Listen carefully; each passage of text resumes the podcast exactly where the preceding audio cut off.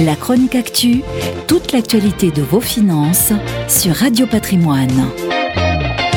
Vos dépôts à vue, c'est-à-dire vos comptes bancaires, seront-ils bientôt taxés? En clair, faudra-t-il payer, en plus des frais de compte courant, pour déposer son argent à la banque? Cela paraît fou, mais c'est pourtant ce qui est en train de se mettre en place dans bon nombre d'établissements. On le savait déjà pour les banques privées qui taxaient les comptes de leurs clients au-delà d'une certaine somme, 1 million d'euros, eh bien la jauge vient d'être abaissée à 50 000 euros par la banque en ligne N26 qui a déjà conquis 1 600 000 clients en France.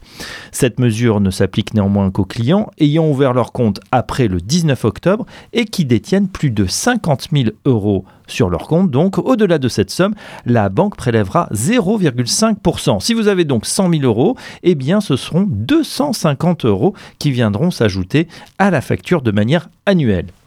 Il y a quelques années, les banques se battaient à coups de promotions exceptionnelles pour attirer le chaland.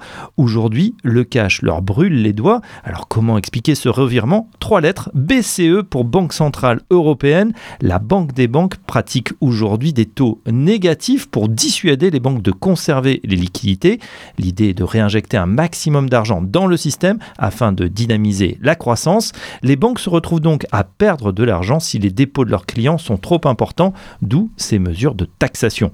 Le mouvement est en place et devrait faire tache d'huile. Ailleurs en Europe, c'est déjà une pratique courante. En Allemagne, une centaine de banques sur les 160 interrogées appliquent déjà un taux négatif aux grandes entreprises et aux clients aisés. Et la question vient de ressurgir en Belgique. Cela tombe plutôt mal à un moment où les Français ont massivement épargné à cause de la pandémie et des confinements successifs. Heureusement, le déconfinement aidant, les bas de laine devraient se vider au profit d'une plus grande consommation. Le meilleur moyen de ne pas être taxé est encore de ne pas trop d'argent sur son compte. La chronique actu, toute l'actualité de vos finances sur Radio Patrimoine.